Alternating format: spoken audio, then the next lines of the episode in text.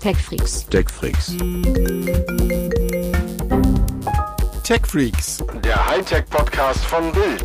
mit Martin Eisenlauer und Sven Schirmer. Moin Moin, hier sind wir wieder, die Tech Freaks vom Hightech Podcast von Bild. Ich bin der Sven Schirmer und auch in Folge 195 mit dabei. Martin Eisenlauer, hallo. genau, genau. Wir haben heute eine sehr, sehr knackige Sendung. Wir nehmen heute wieder am Freitag auf. Das hat nämlich einen Grund, weil gestern Abend gab es eine kleine Sause und da wollen wir natürlich drüber sprechen, über, über Windows. Äh, es gibt ein neues Windows und da werden wir mal ein bisschen drüber reden müssen, weil entgegen aller Erwartungen wurden wir doch ein bisschen überrascht. Ähm, aber wir haben noch mehr. Wir sind heute, Martin, wir sind heute ein bisschen Porno. Ähm, denn es gibt schlechte Nachrichten. Oder es, es gibt jedenfalls dunkle Wolken für alle Pornofreunde in diesem Land. Ähm, mal schauen, was da sich so. Ja, aber ergibt. macht da ja wollen wir drüber reden. Hat, hat ja, Ja, also, ja, ja. Ich weiß nicht, wen das betreffen soll. Ich verstehe da deine Aufregung nicht. genau, genau, das ist, das ist wie, wie, wie, wie mit der Zeitung, für die wir schreiben. Ähm, du, und ähm, dann hast du dir noch eine Geschichte rausgesucht, die natürlich für dich also wirklich ein Fest ist, möchte ich sagen. Ähm, es, wird, es wird schwer für mich, äh, vor allem auch dir zu widersprechen, aber es ist eine so un, unangenehme äh, Geschichte äh, für einen, einen, einen mir nahestehenden Konzern. Oh, das klingt nicht gut, Martin. Nee, das klingt überhaupt nicht. Es ist, es ist eine, eine kurze, traurige und lehrreiche Geschichte. Ähm, ja, also viel mehr Philosophie geht eigentlich nicht. Also genau, und, bei und, uns und eine, ja, ja, und eine, ein, eine Firma wenigstens so, so äh, gestriffen, möchte ich da noch drüber sprechen, die wir früher öfter mal gehabt haben, die lange, lange nichts mehr hat von sich hören lassen und auch im Prinzip diesmal nur indirekt auftaucht. Ich spreche von Huawei. Da werden wir auch noch ein bisschen sprechen. Und von einem extrem, extrem günstigen Smartphone. Zumindest einem. Als, als Rausschmeißer machen wir das nochmal. Ja, Aber um, um, die, um die Spannung aufrechtzuerhalten, ähm, legen wir doch jetzt einfach mal los mit diesem hier. Ja, und um die Spannung noch weiter aufrechtzuerhalten, ähm, möchte ich, fange ich mal nicht mit dem Porno an, sondern weil wir es gerade gestern Abend äh, erlebt haben und ähm, du auch ganz live das mitverfolgt hast, quetsche ich dich aus. Ja, ich bin noch ganz Microsoft, es gibt ein neues Microsoft Windows und wir haben ja schon so ein bisschen drüber gesprochen in den letzten Wochen, aber jetzt sind die harten Fakten raus, auch, auch die Tatsache, dass da wirklich eine 11 steht, ne? Ja, da steht tatsächlich eine 11. Ich äh, hätte ehrlich gesagt gedacht, dass da keine 11 mehr steht. Also es ist ja so, dass Microsoft gesagt hat, nach der 10 kommt nie wieder ein anderes Windows. Nie wieder ist offensichtlich in der IT-Branche sechs Jahre lang, was tatsächlich eine lange Zeit ist, muss man äh, tatsächlich auch zugestehen ihnen. Aber äh, ja, jetzt steht da Windows 11, das kommt irgendwann im Herbst. Äh, gute Nachricht ist, es wird für alle Windows-Nutzer gratis äh, verteilt solange der Rechner fähig ist, Windows 11 laufen zu lassen. Wobei über diese Formulierung bin ich etwas gestolpert, weil sie äh, ja auch. auch gesagt haben, es soll quasi weniger Ressourcen brauchen und äh, weniger äh, äh, Prozessor brauchen, weniger Speicher brauchen, weniger Akku verbrauchen als äh, Windows 10 und also quasi rundum das beste Windows, das sie jemals gemacht haben, würde ein anderer äh, Konzern sagen.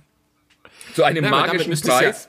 Und ähm, ja, insofern bin ich, bin ich gespannt, wie viele Rechner da hinten runterfallen. Es gibt ein Tool, da kann man jetzt schon gucken, kriege ich ein Windows 11 oder kriege ich das nicht mehr.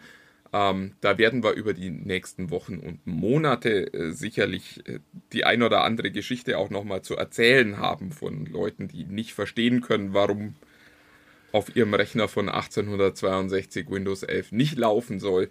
Ähm, aber Ich meine, ich mein, viele, viele Menschen in deutschen Behörden werden sich jetzt fragen, oh, kriege ich jetzt das Upgrade, Upgrade von XP? Ja, wobei, also äh, die, die, die eigentlich äh, schockierendste Zahl äh, habe ich schon im Vorfeld gelesen, nämlich es sind 1,3 Milliarden aktive Windows 10 Installationen da draußen. Das finde ich schon eine bemerkenswerte Zahl. Das muss man schon sagen. Das sind zwei, drei, ja, ja, absolut.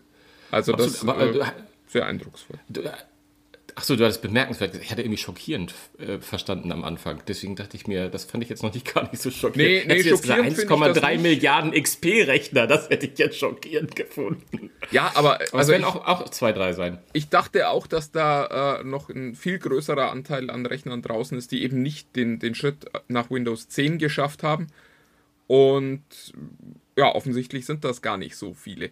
Die größte Sorge, wo du gerade von schockieren sprichst, ist natürlich, ähm, dass es wieder eine zweite Version von Windows ist. Also äh, die meisten, die hier diesen Podcast hören, werden die letzten Jahre auch äh, Windows-Versionen mitgemacht haben, teilweise durchlitten. Und es gibt ja diese Regel, dass quasi jedes zweite Windows schlecht ist. Insofern, also Windows 10 war jetzt wirklich gut. Und ja, das ist eine, eine äh, heftige Hypothek, mit der äh, Windows 11 da jetzt startet. Wobei, also der erste Eindruck ist ja, also es sind zwei Dinge, die, die mir aufgefallen sind. Auf der einen Seite, es scheint kein allzu großes Update zu sein. Es sieht noch sehr nach Windows 10 aus, auch wenn sich optisch viel getan hat. Finde ich, die, die Veränderungen sind eher kleinerer Natur, allerdings auch sehr fein an der Stelle. Und auf der anderen Seite gibt es dann halt doch noch einen Knaller, den sie sich geleistet haben. Ähm, Android-Apps. Android-Apps auf Windows. Ganz Das war für mich, also ehrlich gesagt, war das die Hauptmeldung, fand ich. Das hat äh, total ein Hammer, ja, absolut.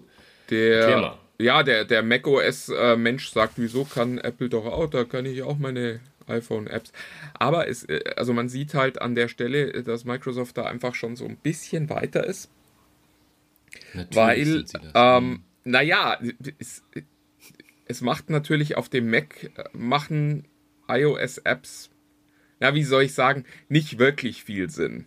Weil die meisten Apps halt tatsächlich dazu gebaut sind, dass man sie mit dem Finger bedient. Und auf dem äh, Mac, naja, ist halt mit Finger bedienen nicht so viel. Ich meine, klar, es gibt das Touchbar, das ist eine wahnsinnige Erleichterung, wenn man.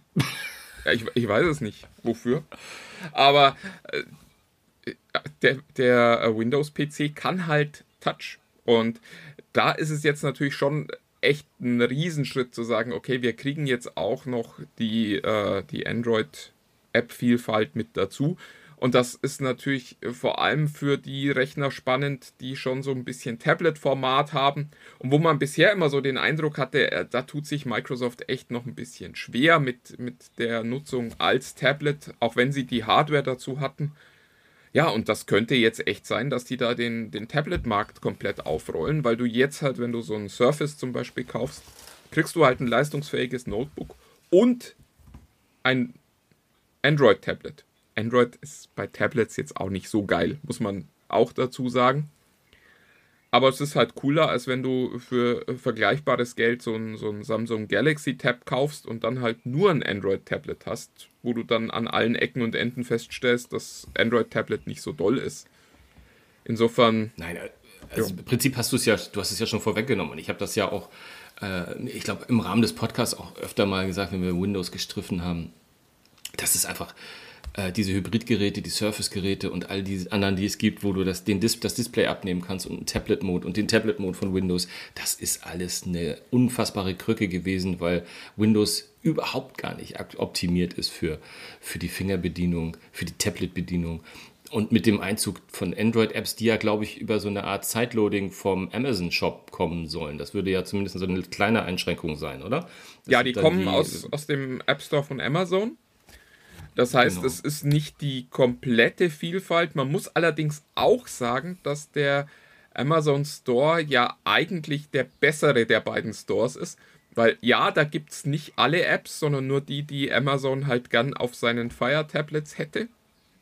Aber jede dieser Apps ist wirklich ordentlich optimiert und da ist ganz wenig ja, von diesem ganz schlimmen Kram drin, den man halt im Google Play Store auch findet, wo du Apps hast, die, ja, die gerade mal so laufen und die dann irgendwie nicht ordentlich programmiert sind, weil sich das nie jemand angeguckt hat. Und das passiert bei Amazon halt nicht. Amazon macht in seinem App Store das, was Apple auch macht. Das heißt, sie prüfen jede App, ob das Ding auch läuft und ob es funktioniert und ob da Menschen mit einem Hirn gesessen haben, die das programmiert haben.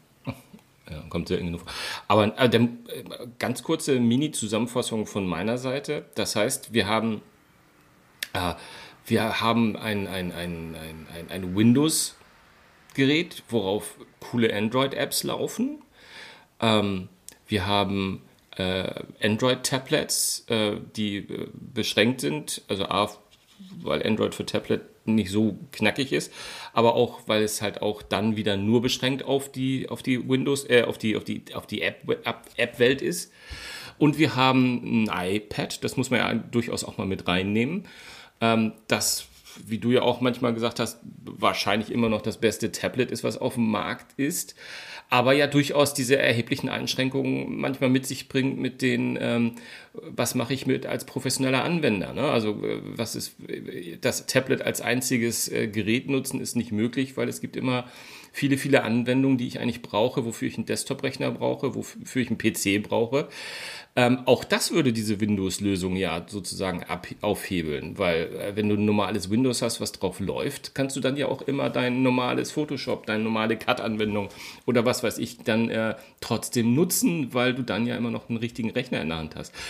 Also ich also ich spüre jedenfalls von den, äh, wenn ich das alles so nebeneinander aufschreibe, steht da momentan gerade dieses, was ich noch nie gesehen habe, was ich nur auf diesem Papier jetzt kenne, ein, eine, eine Tablet-Lösung, die sehr verlockend klingt. Ja, Oder? die Kraft der zwei Herzen am Ende halt. Ich meine, das, das ist mhm. äh, klar, wenn du die Windows-Welt äh, auf der einen Seite hast und dann noch die ganze Android-Infrastruktur dazu auf der anderen Seite, das hört sich jetzt erstmal wahnsinnig gut an. Äh, genau, man muss es mal Auf der anderen Seite, genau, man, man darf jetzt nicht vergessen, das wurde gestern Abend zum ersten Mal so richtig gezeigt und äh, wir haben das alle noch nicht ausprobiert und man muss das sich jetzt halt einfach mal anschauen. Die Idee hört sich wahnsinnig gut an und die könnte tatsächlich auch diesen Tablet-Markt nochmal aufmischen, wobei ich nicht glaube, ja, wobei, nee, Nee, ist schwierig. Also die, die Surface-Geräte sind ja heute schon die Geräte, die, die das iPad treiben, muss man ganz klar sagen. Diese, diese Kombination, die wir jetzt sehen zwischen iPad und äh, immer näher in Richtung macOS mit äh, USB-C und mit äh, ganz vielen Möglichkeiten, Displays anzuschließen, äh, Peripherie anzuschließen. Die, die haben äh, die Apple-Fans, glaube ich, schon dem Surface zu verdanken, weil in den USA zumindest Microsoft Apple wirklich ordentlich äh, Marktanteile abgenommen hat mit den Surface-Produkten. Und äh, da das iPad schon so ein bisschen vor sich her treibt. Ja, und klar, wenn man jetzt sagen kann, wir haben da auch noch eine ordentliche App-Architektur drauf, die dann auch Tablet optimiert ist, das könnte schon echt gefährlich werden, auch fürs iPad. Aber unterm Strich ist es für uns Nutzer erstmal gut. Es gibt jetzt dann ab Herbst irgendwann mal nochmal eine zusätzliche Auswahlmöglichkeit. Und Auswahlmöglichkeit ist immer gut. Ja. Was Sie jetzt gestern Abend ja nicht erwähnt haben und das mit äh, die jüngsten Erfolge oder Misserfolge im Hintergrund äh, lassen das ja mit viel Verständnis äh, erblicken. Äh, Stichwort Mobile und so haben Sie überhaupt nicht mehr in die Hand genommen. Ne? Also ich meine, das Surface Duo ist ja quasi das ist ja, ich glaube, ich weiß nicht, wie viele hundert Stück sie davon abgesetzt haben. Hund, genau, hunderte haben sie davon verkauft. Ich sag nicht, das ist ein Misserfolg. ähm, und äh, was ja eigentlich schade ist, aber weil eigentlich wäre ja so, also wenn ich jetzt höre Android-Apps auf Windows und äh,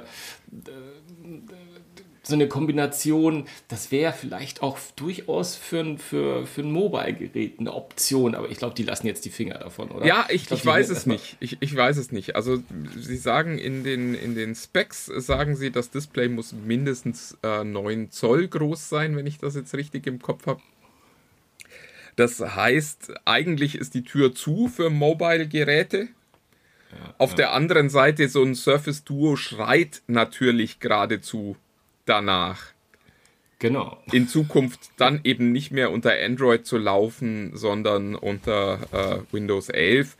Aber äh, ich glaube, da ist heute tatsächlich noch ein bisschen früh zu. Was ich, äh, was ich tatsächlich noch erzählen wollte für alle, die die Präsentation nicht gesehen haben, ähm, ist noch äh, Snap Layouts. Das fand ich eine ne wahnsinnig schlaue Idee als jemand, der inzwischen auch äh, ein Notebook als Hauptarbeitsgerät benutzt und das halt immer mit einem äh, Monitor kombiniert. Äh, ähm, äh, Windows wird sich in Zukunft äh, merken können, wie man seine Fenster sortiert hat in unterschiedlichen Rechnerkonfigurationen. Also äh, zu gut Deutsch, du nutzt dein Notebook und ähm, steckst einen externen Monitor an, schiebst dann deine Fenster zurecht und in dem Moment, wo du absteckst, merkt sich Windows, wie du die Fenster zurecht geschoben hast.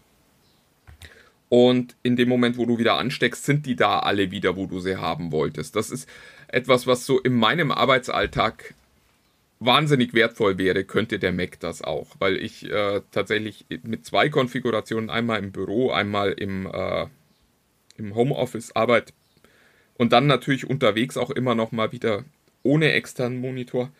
Und ich bin immer dabei, mir dann wieder die Fenster zurechtzuschieben. Microsoft sagt, sie wollen das in Zukunft richtig hinkriegen und geht sogar noch einen Schritt weiter. Man kann dann diese Konfigurationen quasi auch in sogenannten Snap Groups abspeichern.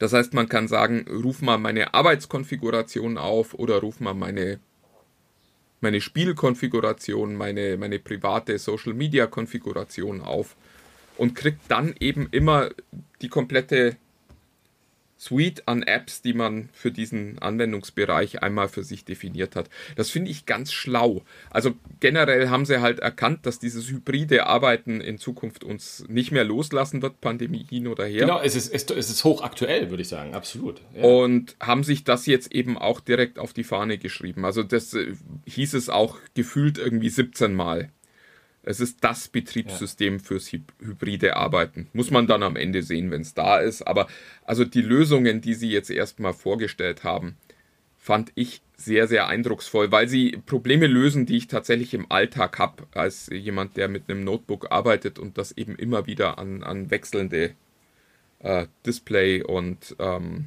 Peripherie-Konfigurationen ansteckt. Das ist schon, ähm, also ist einfach eine, eine schöne Idee und unterm Strich ist es tatsächlich so, und das war in der Vergangenheit bei Windows ja nicht immer so, ich freue mich auf die nächste Version, die am Ende ja auch äh, jeder gratis kriegen wird. Also auch das ist äh, ein ganz schlauer Weg, sowas zu machen. Also nicht zu sagen, ihr kriegt das, wenn ihr ein neues Gerät kauft, sondern wirklich zu sagen, wenn Windows 10 bei euch läuft, ist die Chance relativ hoch, dass ihr auch ein Windows 11 von uns bekommt, gratis. Also, finde ich, find ich sehr spannend. Was ich noch spannend finde, ist etwas in unserem berühmten Dokument, äh, was wir hier haben, wo wir unsere Stichworte reinschreiben. Das ist etwas, das ich nämlich in dem Moment äh, nicht mitbekommen habe gestern. Voice Dictate. Was, was, was, verbirgt sich dahinter? Was meinst du? Äh, ja, die haben auch das verstanden, was du äh, gern ja in der Vergangenheit angemeckert hast, dass äh, Windows ohne Tastatur nicht so gut funktioniert. Und da soll es jetzt eine sehr gute Spracherkennung geben, die äh, dann eben Texte einfach per Sprache erkennt, automatisch für dich auch die, die Rechtschreibung erledigt und die Zeichensetzung erledigt das sieht in diesen Präsentationen immer wahnsinnig eindrucksvoll aus. Also da gab es dann auch noch Kommandos, mit denen man Dinge wieder löschen konnte und so. Und das sieht alles perfekt aus. Aber das sind so Dinge, die glaube ich erst, wenn sie da sind. Und äh, ich habe gestern Abend auch nochmal nachgefragt bei Microsoft. Die deutschen Kollegen wissen noch nicht, ob das zum Start auch schon auf Deutsch verfügbar sein wird oder ob das nur ja, ein US-Feature ist. Wahrscheinlich nicht, aber ich, äh, ich werde da gerade so ein bisschen angst, weil ich gerade in Jüngst und äh, wenn ich ganz kleinen, kleinen Ausflug machen kann ins Private. Ich war gerade mal beim An mit einem Anwalt unterwegs und äh, hatte mit dem was zu tun. Und der hat, ähm, was nicht so schön ist, hat seine, seine Assistentin irgendwie alle ähm, freigestellt, sagen wir mal, und hat jetzt ein, ein, sich ein teures äh, Programm geholt, mit dem er diktiert und seine, seine ganzen Briefe irgendwie einspricht.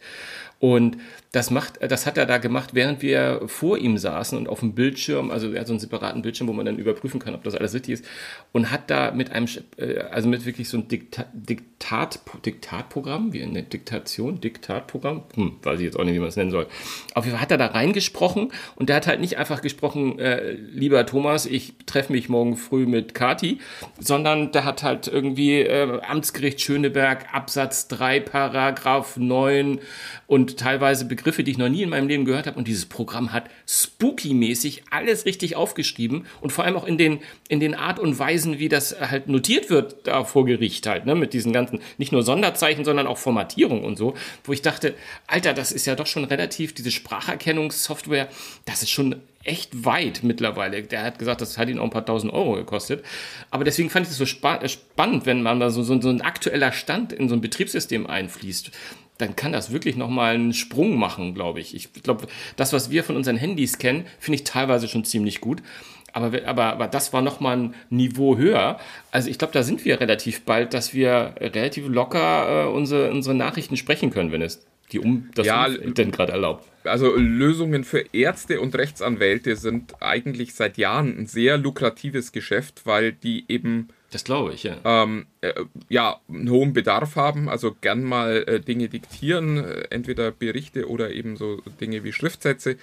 Und auf der anderen Seite es eben auch relativ überschaubar ist, wie die das formatiert haben wollen. Also das sieht halt immer gleich aus. Und dadurch kannst du natürlich mit äh, einer, einer, ja, ich will es gar nicht KI-Lösung nennen, sondern mit einer automatisierten Lösung sehr, sehr gute Ergebnisse erzielen, die äh, nicht besonders intensiv nachbearbeitet werden müssen. Insofern, ja, klar, da, da passiert viel. Aber das, was Microsoft gestern gezeigt hat, war auch schon wirklich, also ich fand das schon sehr cool, wenn das, wenn das so funktioniert und wir alle wissen, das wird es nicht, ähm, dann wäre das schon toll.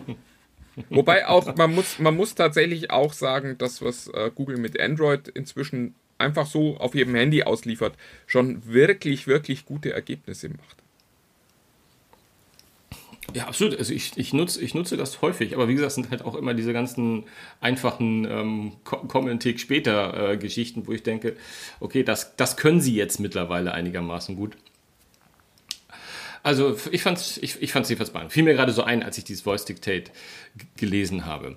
War das dein Windows Roundup? Ja, War das so äh, ich freue mich drauf. Ich glaube, das ist die Essenz. Und äh, jetzt müssen wir warten äh, bis Herbst, beziehungsweise bis es äh, vielleicht auch mal so Vorab-Builds gibt, dass man sich das alles angucken kann. Ich äh, fand es gestern sehr eindrucksvoll, dass Microsoft offensichtlich auch so ein bisschen verstanden hat, wo bei uns Nutzern der Schuh drückt. Und was die Dinge sind, die wir uns wünschen, nämlich wir wollen bequemer arbeiten mit den Dingern und äh, wir wollen mehr Spaß haben, dann mit der Tablet-Variante von Windows-Rechnern. Und äh, ja, bei beiden haben sie erstmal geliefert. Äh, auch Spiele sollen optimiert werden, aber auch da gilt, wir müssen es uns anschauen, wenn es da ist. Ja, ja.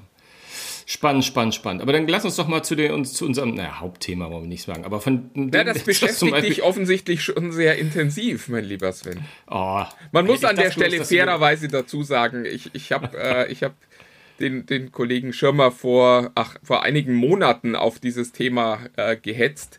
Insofern, ähm, es ist sicher kein privates Interesse, das ihn da antreibt, sondern es ist einfach dieser unstillbare berufliche Eifer, der ihn vorantreibt.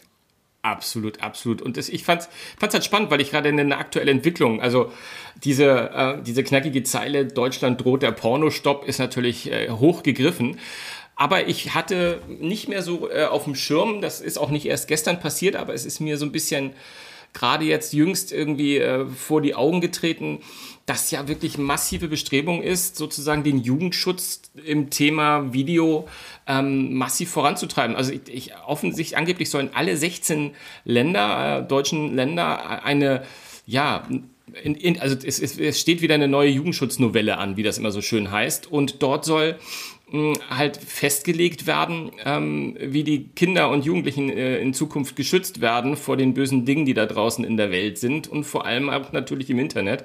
Und da ist die Rede von einer Gerätesperre. Also, also mit, das stimmt gar nicht. Gerätesperre, ein Zwangsfilter. Ich glaube, so kann man das nennen. Ein Filter, der halt nicht in den Webseiten oder in den Browsern eingebaut ist, sondern in den Endgeräten, die auf diese Seiten zugreifen. Und da, das fand ich schon relativ ein Hammer, weil das würde natürlich ein, ein ich meine, da muss man gar nicht erst kurz nachdenken, wenn in, äh, auf iPad, äh, PC und, und Telefon diese, diese Filter da schon voreingestellt sind. Aber das ist irgendwie, ja, also das, das hat natürlich einen Rattenschwanz, der relativ, äh, relativ groß ist, wie, wie ich meine. Und ähm, da bin ich gespannt, wie, wie, wie, dieser, wie dieser Plot jetzt äh, weitergeht, weil ich kann mir nicht vorstellen, dass das alles so problem ganz problemlos vonstatten gehen kann. Ähm, was, was hältst du davon? Es ist, äh, ach, äh, ganz viele Herzen schlagen in meiner Brust. Ähm, also prinzipiell äh, finde ich es. Also stopp, bevor du das, bevor du das jetzt sagst, bevor du das sagst, ich finde natürlich auch, dass es einen Schutz geben muss. Und ich, na, wir sind pro Schutz von der Jugend und da muss es eine Lösung geben. Aber ich finde halt, dass auf den Geräten, ich glaube, das könnte ein Problem sein, oder? Naja, es ist, äh, es ist, ein, ist ein bisschen. Ähm wie, wie andere Dinge, wo man halt lang zuguckt, lang sagt, könnt ihr bitte ihr müsst übrigens, es gibt Gesetze, das. Und am Ende passiert nichts und dann, dann kommt man halt auf so eine Idee. Also ich, ich finde das total spannend, weil also prinzipiell ist es so, explizite Inhalte müssen einem Jugendschutz unterliegen. Das finde ich an sich auch total sinnvoll. Dann guckt man sich an, wie wird das umgesetzt und ähm, ja, dann äh, sieht man auf äh, einer Seite wie, wie Pornhub, da kommt einmal die Frage, hallo, bist du schon 18? Und dann äh, klickst du ja und äh, dann ist die Seite da in all ihrer expliziten Pracht. Und äh, dass man sich da dann als Jugendschützer so ein bisschen, ja, wie soll ich sagen, verarscht vorkommt, um es mal auf Deutsch zu sagen, ähm, das kann ich schon ja. nachvollziehen. Und dann äh, also da gab es ja offensichtlich auch schon Gespräche, die hatten äh, diese, diese, gerade die großen Konzerne, die da alle in Zypern sitzen, also eigentlich ja sogar noch äh, im, im, Dunstkreis der EU operieren, auch schon mal äh, darauf hingewiesen und gesagt, Mensch Leute, äh, da muss jetzt mal was passieren und zwar auch was Ernstes und bisher passiert halt da tatsächlich einfach viel zu wenig bis gar nichts.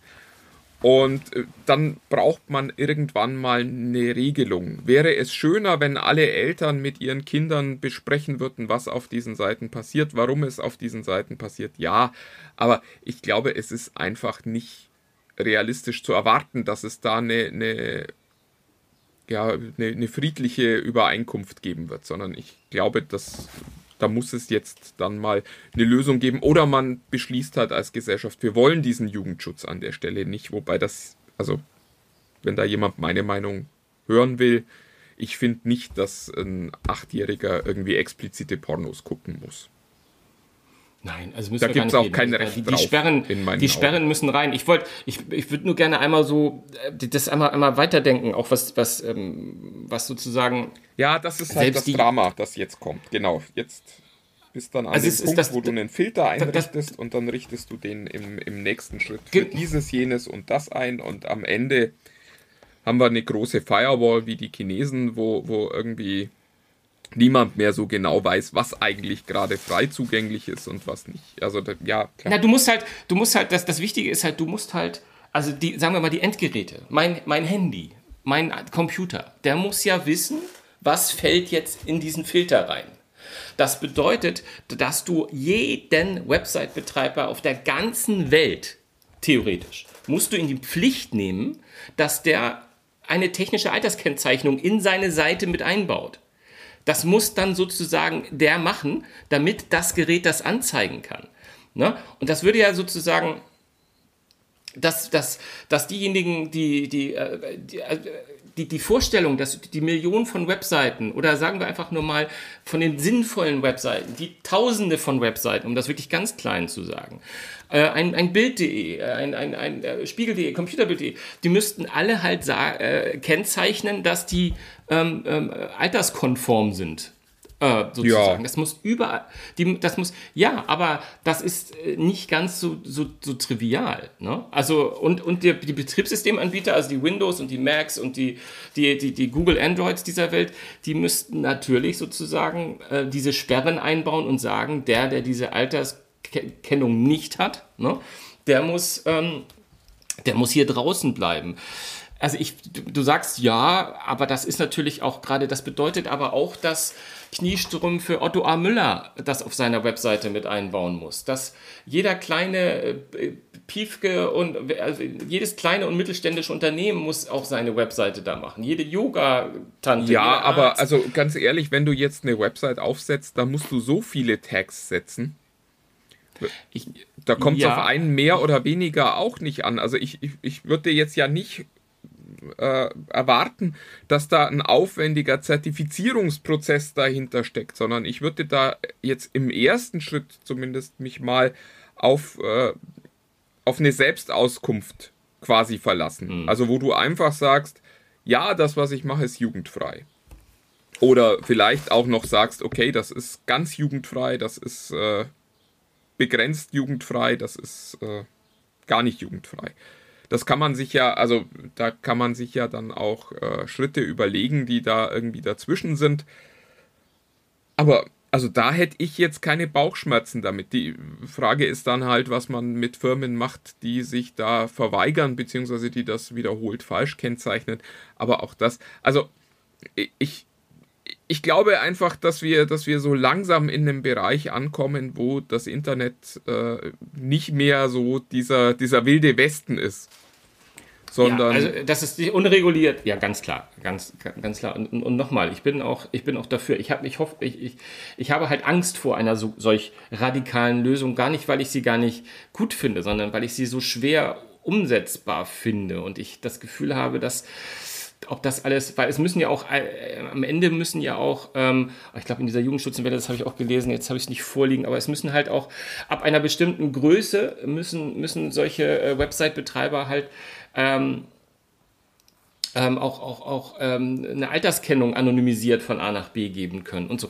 Also das klingt alle, so trivial klingt das eben alles gar nicht. Und ich denke, oh, ja, also äh, ich finde es gut, wenn unsere Kinder geschützt werden. Punkt. Ähm, und ich finde es halt auch spannend, äh, was da passiert. Und ich finde auch gut, dass da die, äh, dass die Politik auch reagiert und den Druck auch, am, am, Ende ist ja auch der Druck, der auf die, auf die äh, Inhalteanbieter aus der Pornoindustrie oder Erotikindustrie, dass da der Druck erhöht wird. Und auch der Leidensdruck, dass man da, ähm, dass man da andere Lösungen findet, außer diese, diese dieses, dieses nicht klebende Pflaster von äh, bin ich 18, ja, nein was ja wirklich ein, ein, ein, eine lächerliche, übrigens ja auch seit Jahren bei, bei Alkohol- und Zigaretten-Websites, glaub, nee, ich glaube, Zigaretten-Websites gibt es hier noch, aber Alkohol-Websites ist es ja genauso, ist ja lächerlich, diese, diese Altersabfrage, die du einfach wegklicken kannst. Also, dass das nicht die Lösung sein kann, ich glaube, da sind wir uns alle einig. Ich fand halt schon sehr, sehr knackig die, die Lösung, das in alle also quasi von Geräteseite so eine, so eine Sperre einzubauen. Ja, bemerkenswert. Ich bin gespannt ist natürlich auch wieder, dass es sich am, am Sex entzündet und nicht an der Gewalt. Also ich, ich werde, glaube ich, nie Ach, vergessen. Auch das, auch äh, das, das war aus der, aus der Anfangszeit des Internets, ähm, als ich eine Seite aufgemacht habe und plötzlich da sah, wie so eine große Schlange dabei war, ein, ein, ein Kind gerade aufzufressen. Also die, die Beinchen guckten noch raus. Und äh, der, der Betreiber dieser Webseite sagte, ja, äh, AOL hat äh, mir gesagt, ich darf nicht äh, die Bilder von den Brüsten von Frauen zeigen. Und dann habe ich jetzt mal aus pädagogischen Gründen dieses Foto hochgeladen. Damit hat AOL kein Problem. Ähm, das äh, fand ich bemerkenswert. Und das ein bisschen ist das ja so. Also du kannst Gewalt scheint irgendwie kein Problem ja. zu sein, weil das Netz halt auch aus den USA sehr, sehr stark gesteuert ist.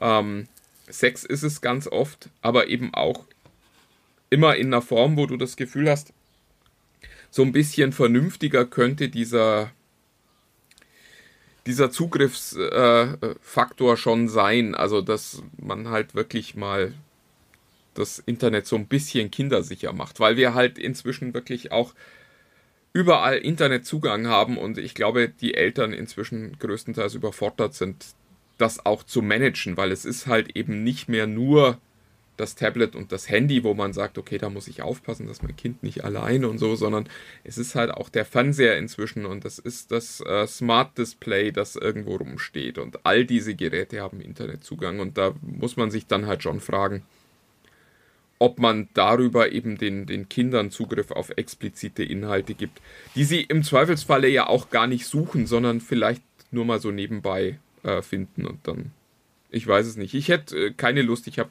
keine kleinen Kinder mehr im Haushalt, aber ich hätte keine Lust, einer, einer, einer achtjährigen Tochter zu erklären, warum da gerade ein Mann enthauptet wird oder so. Das, äh, nö, kein, kein Interesse, danke. Na, man darf gespannt sein, was jetzt diese Initiative aus Deutschland wirklich äh, einen schönen ähm, ein schönen Quatsch, ähm, sorry, äh, ob, ob, wie weit das jetzt gehen wird und was für Kreise, weil äh, ich meine, wir reden ja von Geräteherstellern, die zu 99,9 Prozent nicht aus Deutschland kommen. Und ähm, äh, ja, wobei, also diese, diese Jugendschutzdinger, das ist, äh, ja, die Betreiber sind die Landesmedienanstalten, aber äh, das die arbeiten eigentlich auf EU-Ebene schon. Und also wenn man da auf EU-Ebene eine Regelung durchsetzen könnte, dann glaube ich schon, dass man da ganz gute äh, Chancen hätte, das auch, ja, vielleicht nicht international, aber zumindest in, in, einem, in einem breiten Raum zu etablieren. Äh, absolut, aber ich meine nur, die Gerätehersteller müssten das natürlich dann ähm, entweder weltweit etablieren oder halt besondere äh, Varianten ihrer Geräte für den europäischen, schrägstrich deutschen Markt. Ja, aber das, das passiert doch jetzt auch schon. Also das Apple baut doch schon munter App Stores und, und Geräte für den chinesischen Markt zum Beispiel. Wenn der Markt nur attraktiv genug ist, geht das relativ schnell. Na, wir werden sehen. Ich bin also gespannt, die dann auch weitergeht. sämtliche Zensuranforderungen erfüllen. Also bei Apple kennt man sich damit aus. Das ist doch gut. Das ist eine gute Überleitung. Sind wir, sind wir bei, bei meiner Lieblingsfirma Thema. wieder angekommen. Ja, ist, und, und, äh, und, mal, ein Thema, das, mal ein Thema, das ich nicht gesetzt habe. Das war auch schön. Deswegen. ja, es ist aber entdeckt. auch so schön. Es ist, es ist, es ist äh, wirklich man, ja, einer dieser, ein, eine dieser kurzen äh, und äh, vielleicht für den einen oder anderen lehrreichen Geschichten. Ähm, ein Wir sind doch nicht belehrbar, Martin. Wir Apple-Fans sind doch nicht belehrbar, weißt du doch.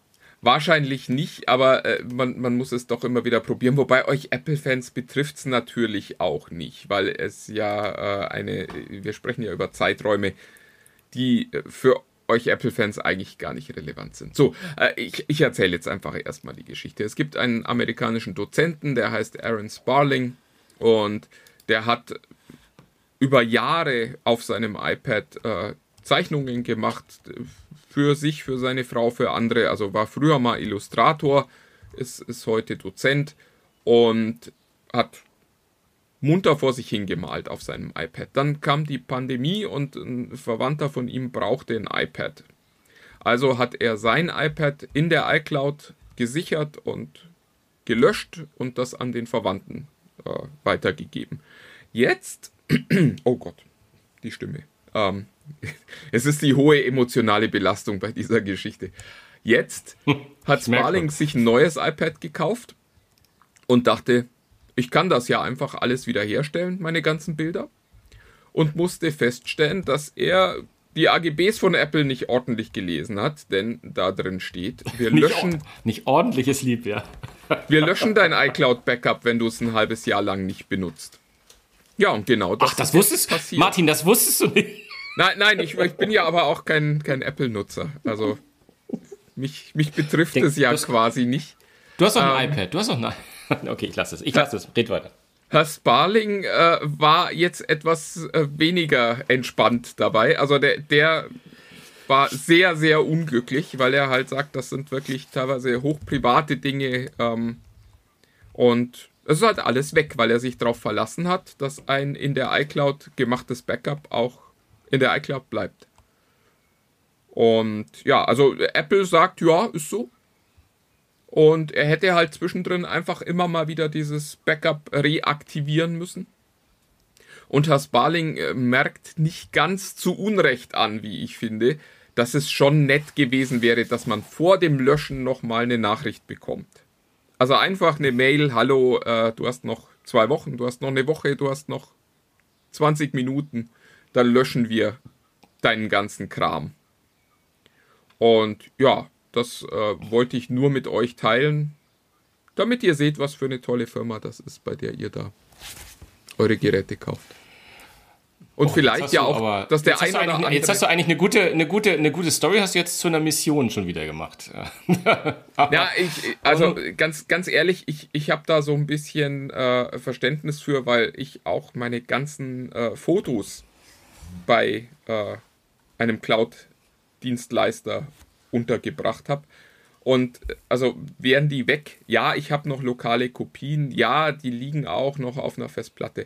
Aber also die Vorstellung, das alles zu verlieren und das alles zu verlieren, nur weil ich mal ein halbes Jahr ein Gerät nicht angeschaltet habe. Oder weil, und das auch ohne eine Vorwarnung zu verlieren. Und ohne einen technischen Defekt, sondern einfach im Rahmen der, der Standard-AGB-Ausführung. Das finde ich schon brutal. Das finde ich echt brutal. Ich äh, halte ich, halt ich fest, Martin, du musst jetzt ganz, ganz stark sein. Ich habe recht. Lass mich raten. Du, du hast recht. Ja, ich, ich habe keine, da gibt es, äh, ich glaube, es, es ist eine dieser Geschichten, äh, wo es natürlich keine zwei Meinungen gibt. Das ist, ist schwach. Also äh, da ist, das ist äh, definitiv nichts, was in irgendeiner Form nachvollziehbar ist. Ähm, also ich bin, ich würde ja sogar so weit gehen, AGB hin, AGB her. Äh, da muss eine Firma doch eigentlich verpflichtet sein, zumindest nochmal sagen, hey, Moment mal, jetzt ist hier, ne, kommt, kommt der Moment, wo wir eventuell auf Löschen drücken würden. Ich verstehe es auch nicht, weil es kostet ja auch, es kann ja alles automatisiert geschehen. Das ist ja nichts, ne? das ist Programmieraufwand einen halben Tag. Das, das, was, das ist wahrscheinlich noch nicht mal, das ist wahrscheinlich schon vorgesehen. Ich verstehe es nicht. Also ich kann es mir äh, leider auch gar nicht erklären und muss da ganz ehrlich und offen sagen, scheiße. Ja, also, äh, wie schon gesagt, ich glaube, jeder sollte jetzt mal hören. Ich, ich, kann mir auch vorstellen, wie der ein oder andere jetzt äh, da sitzt und vielleicht mal guckt, wann er das letzte Mal ein Backup gemacht hat. Und äh, ich, ich glaube, was man als, als äh, Learning, wie das auf Neudeutsch so schön heißt, äh, mitnehmen sollte, ist, dass die iCloud offensichtlich keine valide Backup-Lösung ist. Zumindest nicht über längere Zeiten. Ja. Da wird da wird's still am, am, anderen Ende der Leitung. Ich muss, na, ich habe ja, ich habe ja eigentlich alles schon gesagt. Also es ist, ähm, ich, 100 Prozent diesmal äh, gebe ich dir recht und ja, ich gebe ihm recht, Leute. Was, was, was anderes bleibt mir übrig. Es ist einfach eine, eine scheiß, äh, ein scheiß Ablauf, der da, der da skizziert wird. Und ja, ich werde auch mal gucken, aber ich mache auch keine Geräte ab, ab Backups in, in der Cloud. Also von daher. Uh, anyway, aber spann spannende Geschichte, nichtsdestotrotz. Und sie hat ja vielleicht auch einen kleinen, ähm, kleinen Wert für die Menschen, die jetzt, wie du sagst, erstmal losgehen und eine Hardcopy-Backup von ihren Geräten machen. Kann ja so, so schaden, kann das ja auch nicht. Du, ich habe das vorhin schon angekündigt, wir müssen mal über eine Firma reden, das äh, wieder so eine dieser ganz berühmten Geschichten, wo du sagst, ja Sven, das weiß ich schon längst. Und das war mir schon längst klar. Ein bisschen klar war es mir auch, aber als ich es gelesen habe, fand ich es doch überraschend und wieder so ein bisschen, wo ich denke, eigentlich auch eine clevere Nummer. Ich spreche von Huawei und der Schwester Schrägstrich Ex, to nee, Tochter Schrägstrich Ex-Tochter, wobei Ex-Tochter ist schon komisches Konstrukt. Ich spreche von, von Honor, die jetzt angekündigt haben, die, die ihre neuen Geräte ähm, alle wieder mit Apple äh, äh, Quatsch, böse freudscher Fehler, mit Google, mit Google Apps auszuliefern. Ähm, und sozusagen äh, jetzt nach der, von denen, die es nicht wissen, die haben sich nominell von Huawei getrennt und firmieren jetzt als, als eigenständiges Unternehmen. Ähm, und ähm, haben jetzt, ähm, ich glaube, ihre 40er Geräte waren war das Harmony oder war das was anderes? Ich weiß es gar nicht mehr. Auf jeden Fall mussten die, haben die, glaube ich, eine Generation der Geräte ausgesessen, als sie noch äh, unter, unter der Ägide von Huawei standen und jetzt die neue 50er-Serie wird wieder äh, mit Google Apps kommen. Und das fand ich halt spannend. So, das ist auch ein Weg, um das alles Ganze ein bisschen auszuhebeln, weil äh, ich finde, die, die, Geräte heißen ja immer noch bei Honor genauso wie bei, bei Huawei, die ja auch rein zufällig auch gerade mit den 50er-Serien unterwegs sein werden. Ähm, ist das eigentlich eine, glaubst du eigentlich, dass das eine richtige, valide Trennung war oder ob das, das war rein strategisch, oder? Naja, also äh, wir haben ja nun schon gelernt, dass in der Welt der Hochfinanz auch äh, das Konstrukt einer Ex-Tochter ähm, möglich ist. Ah, ähm, wieso?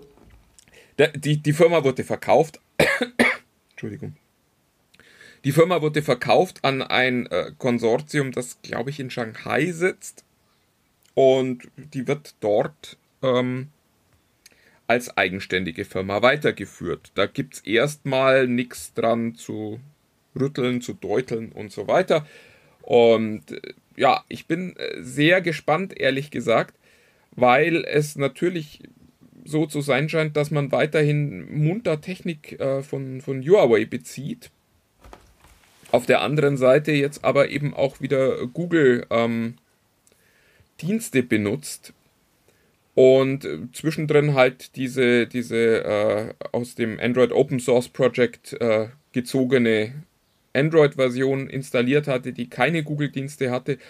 Also das könnte jetzt quasi für die Leute, die sagen, ich hätte gern ein Huawei-Handy, ähm, ein guter Weg sein, an diese, an diese tolle Hardware zu kommen, die die Chinesen bauen. Und trotzdem weiter Google-Dienste zu nutzen. Ich, ich, also ich beobachte das ehrlich gesagt jetzt schon ein bisschen länger mit, mit steigendem Interesse, weil es eben, also es sieht halt wie so ein ganz billiger Umweg aus.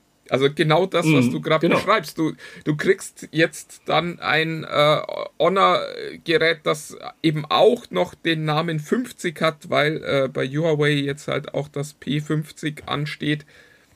Und das äh, ne, vielleicht die gleiche oder zumindest aber eine sehr vergleichbare Kamera hat. Also das ist ja das, was wir in der Vergangenheit auch gesehen haben. Es, die, die Geräte waren nicht identisch, aber sie waren sehr, sehr ähnlich.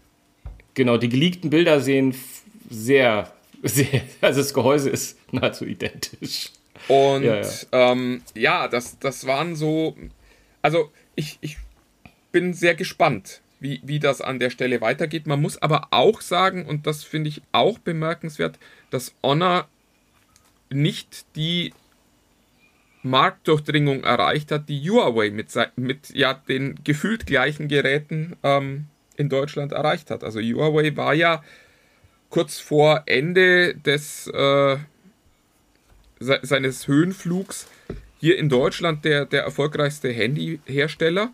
Und das hat Honor, also die, die sind da weit, weit, weit davon entfernt. Und das, obwohl sie eigentlich ja, ja sehr, sehr ähnliche Geräte haben. Also ich weiß nicht, was Honor falsch macht, aber irgendwas ist es. Ja, die haben, die sind ja gestartet irgendwie, erinnere dich noch, da, äh, dass sie die, die junge, junge Zielgruppe im Ja, aber die, ne, die sind, wollten, naja, Honor okay. war Huawei's Antwort auf Xiaomi. Das kam in Deutschland ja nie so richtig mhm. an. Also Xiaomi hat äh, Huawei in China wahnsinnige äh, Marktanteile gekostet mit einem reinen Direktvertriebsmodell am Anfang. Also die haben einfach nur aus dem Internet verkauft. Und das war mhm. sehr erfolgreich. Und dann hat Huawei Honor gebaut und lustigerweise kam dann Honor ja nach Deutschland, bevor es Xiaomi hier in Deutschland gab. Also quasi die Antwort auf Xiaomi kam in Deutschland, bevor es die Frage Xiaomi überhaupt gab. Und ja, dann äh, saß man da und war auch sehr erfolgreich und ist dann aber eben auch mit Huawei irgendwie abgestürzt, weil, glaube ich, die Kunden teilweise nicht so richtig verstanden haben, dass man da immer noch Geräte kriegt, die eben nicht diese, diese äh, Huawei-Problematik haben.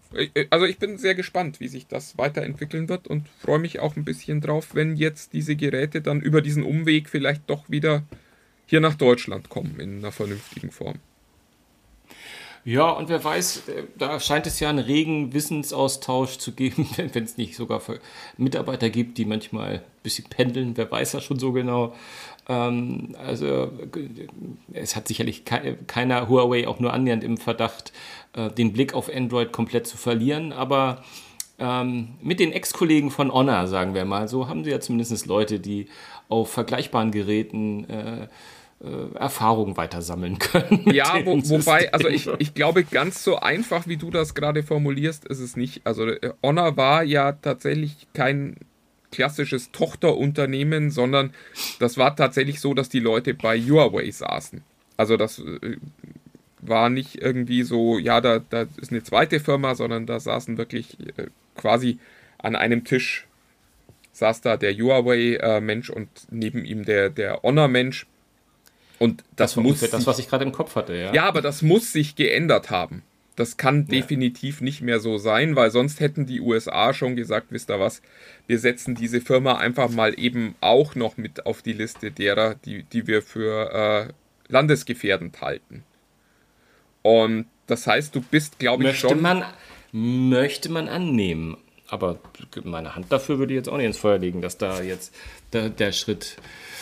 Aber anyway, äh, das führt zu weit. Aber ich, ich bin gespannt. Ich bin gespannt. Also du hast im Prinzip recht, also die, die, sind ja wirklich verkauft worden. Die Wahrscheinlichkeit, dass es immer noch äh, ein Team ist, das da werkelt, ist, ist gering. Aber das Know-how wird sicherlich. Äh, also ich, ich, ich, glaube tatsächlich nicht, dass ähm, die, die Werksausweise von Honor noch bei Huawei gültig sind. Und auf der anderen Seite glaube ich aber eben, dass Huawei ja auch kein Problem damit hat, einer Firma wie Honor äh, Dinge äh, relativ günstig zu verkaufen, von denen sie wissen, dass sie sie außerhalb Chinas nicht selbst vermarkten können. Mhm. Also das ist, glaube ich, das, was an der Stelle passiert, dass man einfach sagt, wisst ihr was, wir haben diese tollen Kameras, wir haben diese tollen Technologien, die wir hier für den chinesischen Markt inzwischen nur noch entwickeln. Nehmt die doch bitte, kauft die bei uns ein und verkauft die irgendwo hin, wo wir sie nicht hinverkaufen können. Auf der anderen Seite muss man natürlich sich an der Stelle auch fragen, wenn das tatsächlich so ist, was ist dann so ein, so ein Handelsbann wert, wenn man den so mhm. einfach umgehen kann? Weil äh, das würde ja bedeuten, dass dann auch diese Hardware weiterhin hier in Europa kursiert und sollte die spionieren, dann könnte die ja weiter spionieren. Aber äh, ich, ich glaube auch, dass das fast schon ein ein zu, äh, also das ist so der Tech-Freaks-Zugang, den wir jetzt hier gerade haben. Und ich glaube, die Politiker gucken sich eher den, den wirtschaftlich-politischen äh, Effekt an, den dieses äh, Embargo ja durchaus hatte und hat. Ja. Du hast. Ich sag's noch einmal. Sag's nicht, sag's nicht. Sagen Sie jetzt ja, nichts. Doch. Doch, doch, doch, doch, doch, doch, doch. Ich habe noch einen Rauschmeißer versprochen und ähm, ich befürchte, auch da hast du die, äh, du die härtesten Informationen, weil du das. Ja, das ist, so, so, viel ist das nicht. So viel ist Aber das. Aber Genau, es gibt, glaube ich, noch ganz, ganz wenig. Aber weißt, weißt du, schöne, was schönes äh, Zahlenbingo ist? Erzähl mal, es geht um Indien und um Smartphones. Es geht um Indien und ähm, äh, da ist es halt so, dass man nicht im Schnitt so 800 bis 1000 Euro für ein neues Smartphone ausgibt, sondern da sind die Preispunkte eher so unter 200 Euro, die da vom Massenmarkt gesucht werden. Ja, und äh, da scheint jetzt Google zu äh, reagieren. Zusammen mit einem äh, Mobilfunker namens Geo äh, wollen sie ein Geophone entwickeln. Und das soll, und das ist äh, spannend, eben äh, ein wirklich komplettes Android sein. Also auch kein Android Go, sondern nochmal eine andere abgespeckte Variante von Android. Und das soll es zum billigsten Smartphone machen, das jemals gebaut wurde. Und dazu muss man wissen, dass es in Indien schon Geräte gibt, die so um die 50 Euro verkauft werden. Genau. Das, das heißt, wir sprechen von einem äh, Preispunkt, der nochmal unter 50 Euro liegt. Also das heißt, das ist der Preispunkt, zu dem man auch hier in Deutschland nur so Feature Phones kaufen kann. Also so ein Nokia irgendwas, ähm, das dann eben zwar telefonieren kann. Ja, genau. Farbdisplay hat und vielleicht sogar noch WhatsApp inzwischen empfangen kann, aber eben keine, keine äh, klassische Smartphone-Oberfläche bietet, kein Touchscreen bietet und so weiter. Und all das soll das Geophone haben. Es gibt bisher nur Screenshots davon, die sehen sehr ordentlich aus. Also die sehen wirklich aus wie ein richtiges Android, nicht wie so ein, so ein kleines Display, das irgendwie da optimiert wurde, damit es möglichst billig ist. Und ich bin ehrlich gesagt sehr gespannt, ob es quasi auch an der Stelle möglich ist, zu diesem Preispunkt ein Gerät anzubieten. Weil bisher ist es so, es gibt für Android Mindest äh, Hardware-Anforderungen, also da muss eine gewisse Menge Speicher drin sein, ein gewisser Prozessor. Und das führt halt faktisch dazu, dass es äh, unmöglich ist, äh, Handys beliebig billig zu bauen. Und dass äh, Google da jetzt quasi bereit war, von diesen Specs runterzugehen für so eine Koop, finde ich schon sehr, sehr spannend. Und es zeigt natürlich auch, dass die sich schon erhoffen, dass das Gerät prinzipiell valide funktioniert. Also wird das mit einem iPhone mitrechnen können? Nein, sicher nicht. Wird es äh, Fotos machen können wie so ein Xiaomi Mi Ultra? Nein, auch nicht. Aber es soll eben ein brauchbares Smartphone sein. Und das finde ich schon sehr spannend für unter 50 Euro. Ja, ja. Ja, da, viel mehr lässt sich dazu leider jetzt auch nicht zu sagen. Aber. Also wer jetzt hofft, so dass er das für, für Oma oder die Kinder kaufen kann, es wird wahrscheinlich nicht nach Deutschland kommen. Wir, wir müssen mal gucken, wenn es das gibt. Vielleicht bestellen wir das mal, um es mal, mal, bestellen, genau. mal auszuprobieren. Weil wenn da Android drauf ist, müsste das natürlich auch äh, problemlos in Deutschland laufen. Insofern, äh, vielleicht kann man sich das mal angucken, aber ich finde die Idee einfach schon sehr, sehr spannend und es ist halt auch sehr wichtig, weil äh, gerade in diesen Ländern sprechen wir halt über Zugang zu Bildung und Informationen äh, beim Smartphone. Also das sind halt Zielgruppen, die da adressiert werden, die halt nicht zu Hause auch noch einen Rechner haben und äh, mit dem iPad ausgestattet sind, um im Internet surfen zu können. Ja, ich glaube, man muss auch, äh, eigentlich wollte ich ja schon aufhören, also zu sagen, dass man, wenn man sich so die Herstellungskosten von den äh, von Smartphones im Schnitt anguckt, und ich rede jetzt, spreche jetzt gar nicht von den, von den iPhones und von den, von den Top Galaxies und wie sie alle heißen, ähm, dann sind es ja selbst bei so Mittelklasse-Geräten äh, immer, immer noch signifikant, ist es signifikant mehr als diese 50 Euro. Ja. Ähm, es, die Margen werden halt größer, die du hast. Also ein iPhone hat einfach eine unfassbar größere Marge als, als so ein 300, äh, 350 Euro Handy, was es ja in Deutschland auch gibt. Da, aber da ist die Marge dann halt nur, ich habe keine Ahnung, was die daran verdienen, 50 Euro und beim iPhone verdienen die 200 Euro, die dies verkaufen.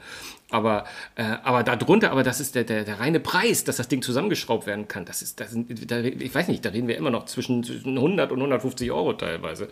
Ähm, deswegen ist, wird schon spannend, was da für Komponenten drin sein werden und vor allem auch, wie, wie, wie Google die Specs runterschrauben will, dass das dann funktioniert. Das machen die ja auch wahrscheinlich, um Fuß zu fassen im Markt. Ja, das, klar, die wollen da. Ja, klar. Ja, auch, auch das natürlich. Ähm, auf der anderen Seite muss man natürlich auch sagen, Android Go ist jetzt vier Jahre alt. Irgend sowas. Und ähm, da hat sich natürlich auch bei der Prozessorleistung eine Menge getan. Das heißt, die Chance, dass du jetzt mit einem, mit einem alten Prozessor auch eine Leistung kriegst, mit der man so ein Betriebssystem ja zumindest passabel betreiben kann, ist heute natürlich viel größer als noch vor ein paar Jahren. Ja. Mein lieber Martin, Sven. Das war ein schönes Schlusswort. Wir sind, wir sind am Ende. Wir müssen auch zu Ende kommen. Ähm, und ähm, vielen Dank, dass ihr dabei wart, ähm, dass ihr uns mal wieder eingeschaltet habt, wie der alten Radiomenschen sagen würden. Ähm, wir wünschen euch ein schönes Wochenende, ähm, noch eine schöne Rest-Euro, zumindest auf meiner Seite. Der Eisenauer ist nicht so fußballbegeistert. Aber ich gebe mal einen Tipp ab für das England-Spiel am Dienstag. Wer immer es davor hört, ich sage 3-1 für Deutschland. Martin braucht man gleich nach dem Tipp fragen. Deswegen, nee, aber ich bin mir relativ sicher, dass es nicht unentschieden ausgehen wird. Hey, da sagt doch, da, da sterbt man nicht mehr, hat keine Ahnung. Ähm, von daher wünschen wir euch eine schöne, gute Woche. Kommt gut durch, bleibt gesund, genießt den Sommer, stürzt euch in den Ferienwahnsinn, der jetzt ja auch begonnen hat. Und habt einfach Spaß und passt aber auch trotzdem auf in Bus, Bahn, Fliegern und auch am Strand ein bisschen. Ja? Maske nicht seid, vergessen. Bis bald. Tschüss. Seid clever. Tschüss, tschüss.